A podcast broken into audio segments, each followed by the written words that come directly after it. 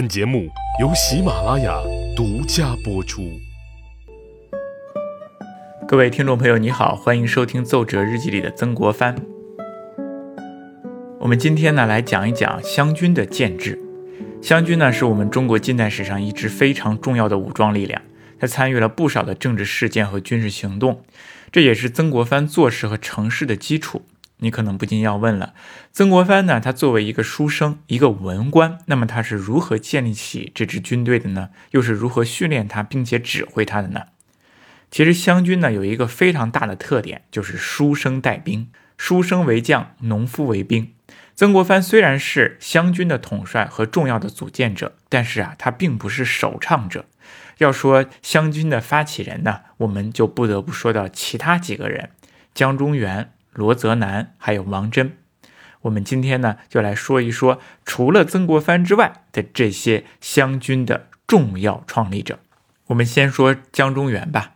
江忠源呢算是湘军的最早发起人之一了。他是湖南新宁人，很早呢就认识了曾国藩。当时曾国藩见过他一面之后呢，就说：“吾生平未见如此人，当立名天下，然终以节烈死。”这句话的意思就是说，我从来没有见过像江忠源这么厉害的人啊！他肯定以后能名扬天下，但是呢，最终恐怕会死得非常的壮烈，以节烈死。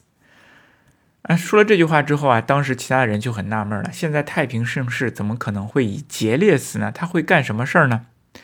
哎，曾国藩呢，看人就是这么准啊！江湖传言他有独特的相面之术，从他总结。江中源的这一句话当中，我们就可以看出江中源的一些能力。他的能力应该非常高，他的性情也是应该非常特殊的，否则很难以节烈死。那事实上也是如此。这句话确实是又粗略又准确地概括了江中源的一生。有一天呢，江中源告诉曾国藩说：“他说我们老家呀，新宁又有了清廉教匪，恐怕天下要大乱，他们要起事了。”过了第二年呢，曾国藩又遇到了江忠源，就问他：“哎，你不是说那个西宁的教匪要作乱吗？怎么现在他们还没有动作呢？”江忠源说：“我在家的时候啊，已经把十里八乡的亲朋好友和壮丁都组织起来了，还经常训练他们，一旦有事儿，我就可以防御。”果然，到了道光二十七年的时候，青莲教聚众闹事，江忠源早有准备，他就率领着乡人一战把青莲教给扑灭了。这是江忠源的第一次战功，我们可以看出来他的组织能力、动员能力和军事指挥能力是有多强，而且这些东西呢都是他自发而做的。到了太平军兴起的时候啊，江忠源就立刻按照以前的方式把乡民团练起来，而且扩大规模，增募一千人，在湖南、江西一带东征西讨，成为当时抵御太平军的一支精兵啊，一支劲敌。江忠源呢，他在蓑衣渡大败太平军，还打死了太平天国重要的一个将领南王冯云山。我们可以看出来，江忠源他的能力，他的将帅之才是很高的。到了咸丰三年底的时候啊，江忠源就率军去救援泸州，当时泸州正在被太平军所围困。结果呢，江忠源也自己呢被困在了泸州城内，情况十分危机，内无兵勇，外有强敌。城破啊，就在旦夕之间。但是江忠源他却坚决的不弃城而逃，似乎抱着与泸州城存亡的必死决心。太平军呢，炸毁了泸州的水西门，攻入城中。江忠源看到大势已去啊，他便想拔剑自刎，被手下和左右的亲兵救了下来。有一个手下呢，就背上江忠源要逃走，可是啊，江忠源不知道怎么回事，他就誓不逃走，自己呢用。牙咬着手下的耳朵，奋力挣脱，然后继续跟太平军作战。然后且战且走，到了水闸桥的时候，江忠源呢已经身上被刺了七处了。没有办法，他最后觉得呀也没有什么希望了，就跳入水塘自杀，时年四十二岁。所以说，我们看来曾国藩所说的那句话“以节烈死”还真的是严重了。江忠源的死啊，的确是非常的悲壮。尽管江中元死得非常早，但是他作为湘军建立的一个重要的人物和重要的贡献，是一直被后人所铭记下来的。这就是江中源，他是湘军早期创立的以及早期领导的重要人物之一。那么另外一个人呢，就是罗泽南。这个人呢，对湘军的贡献啊更大。那有人说呀，曾国藩是湘军之父，罗泽南就是湘军之母。我们接下来呢，就来说一说罗泽南的故事。他的故事啊，非常感人。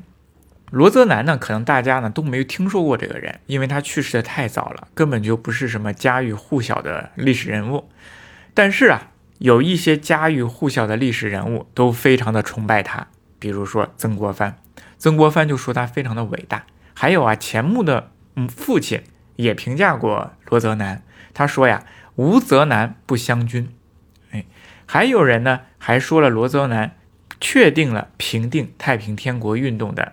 战略方针，我们可以可见呢，罗泽南呢，他是非常重要的。他虽然出身贫寒，但是却成了湘军创始的重要人物之一。连曾国藩的一些治军之道都是向他学习的。那我们就来说一说罗泽南，他是一个典型的屌丝逆袭的历史人物。罗泽南呢，曾经是一无所有，小时候啊，家里非常穷，穷的只剩下四面墙了。史书上曾经记载说四壁萧然，或许史书上有些夸张，但是啊，他家里供他读书啊，真的是有些困难。幸亏他有一个深明大义的爷爷，一直在坚强的支持他。四岁时候的罗泽南呢，聪明伶俐，别人教他几个字他就能记下来，甚至能够读懂门上的对联儿。他的爷爷呢，深感惊讶，认定以后光宗耀祖的人就是他，而且告诉他说。这些圣贤书我是都没有读过，但是他们都是劝人做好，你的一定要好好读书。我以后就算砸锅卖铁，也要供养你读书。锅，罗泽南的爷爷是没有砸过，但是他却典当了衣服来凑齐罗泽南读私塾的学费和饭费。只要爷爷听到他读书声，他便欣慰地抹起胡子微笑，什么饥饿寒冷啊，都全然不顾。成长在这样的家庭环境之下，罗泽南呢就非常的勤奋，日诵千言，成绩非常好。十一岁就做出了让人叫绝的对联啊！什么样的对联呢？他的家呢是住在市井之中，左边呢是染房，右边呢是药房。哎，他就根据这个做了一副对联，叫“生化万家生命，染成五色文章”。这个楹联呢，对的是非常工整、清新秀丽，而且呢，说了家庭的一些情况，可见啊，罗泽南是胸怀远大，文采飞扬。十一岁的时候，罗泽南作诗；十二岁写文；十四岁读《左传》，他自己还给自己出题，仿照《左传》的写法做文章。青春时期的罗泽南，他就做这么一件事儿，那就是读书。那尽管他读书非常的用功，天资也非常的聪明，但是科举这条路他走的却是十分的不顺。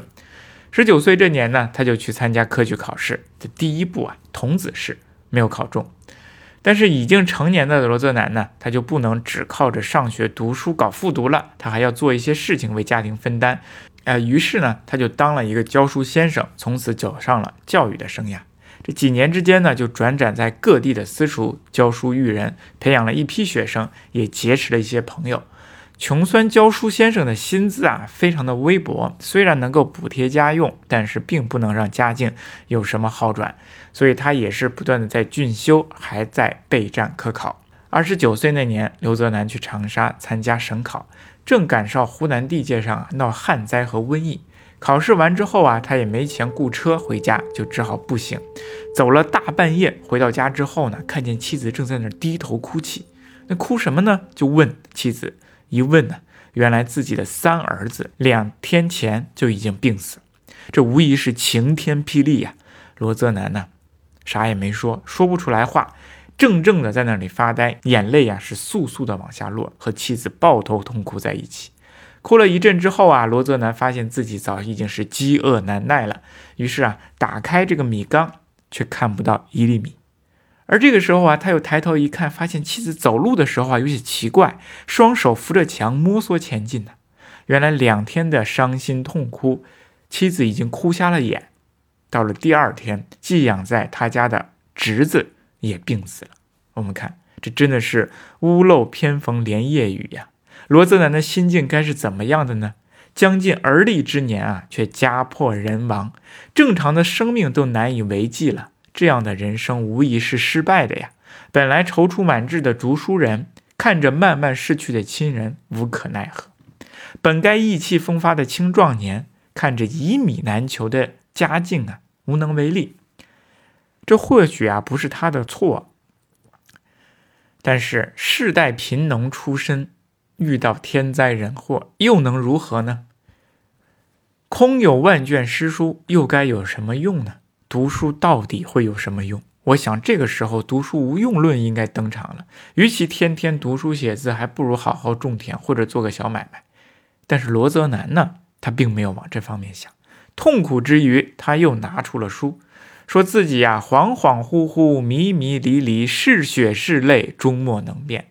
大喊两声。大喊两声，呜呼痛哉之后，他化悲痛为力量，白天想办法买米生活，晚上继续发奋读书。没有油灯，就借着月光火光；没有名师，他就靠着自己去苦读去熬。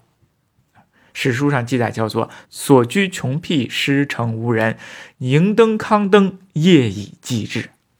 我们不知道他为什么他要如此用功的读书，也许是在感恩自己的爷爷或者是母亲的付出，或许他真的认为书中自有天地，可以实现自己的抱负。不管怎么说，这都是罗泽南和我们普通人不一样的地方。而实现抱负的这一天呢，也终于来到了。一八三九年，参加了七次童子试的罗泽南，终于在三十三岁的时候通过了，中了秀才。他不合时规的文章，这一次遇到了伯乐，可以被点了第一名，终于获得了秀才功名。想到多年的艰辛，他潸然泪下，说：“吾大父及吾母穷苦自读，期望有年，今不得及见之，以稍慰痛哉。”意思就是说，我的爷爷、我的母亲辛苦的供养我读书，到了今年，终于熬出了希望。可是啊，他们都已经去世，已经看不到了，真的是让人痛心呐。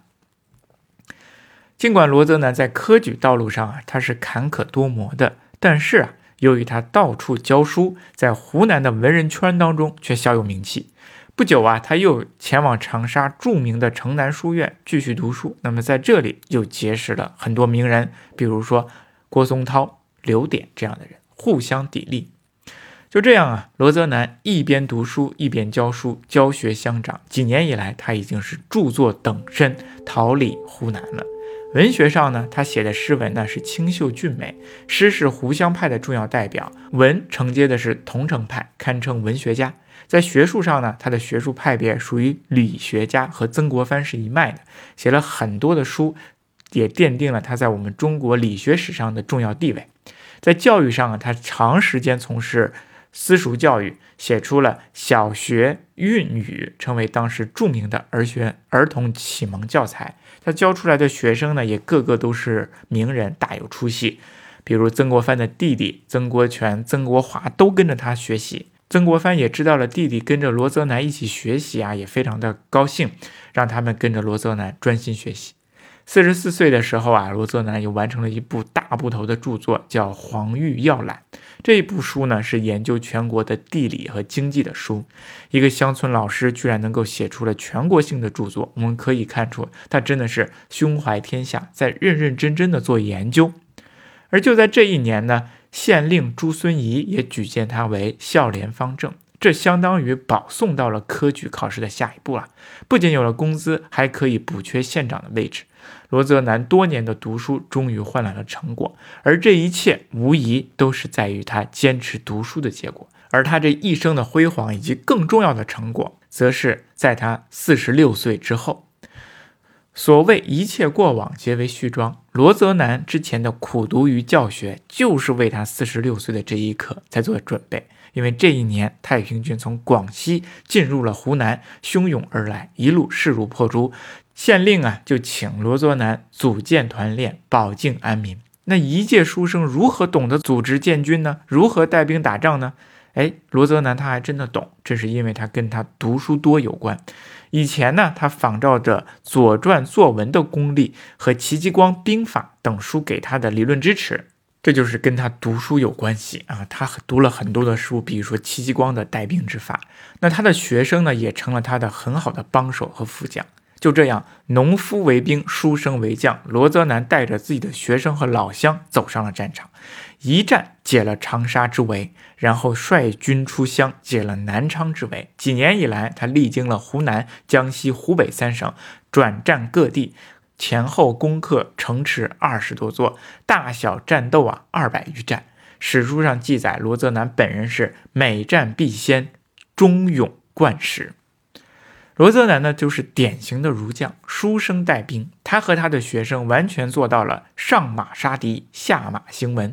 作战的同时研讨学问，讲经论道，甚至还请来私塾先生给士兵们讲课认字儿，极大的提高了军队的凝聚力，提高了军队的素质。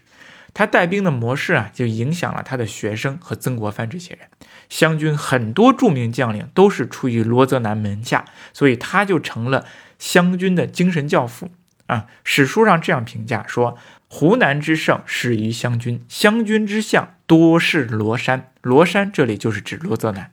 曾国藩也说了嘛：‘湘军之兴，威震海内，创之者罗中节公泽南。’罗中节公泽南就是指罗泽南。到了一八五六年的时候啊，罗泽南进攻南昌城，两军激战，他照例是身先卒瘁。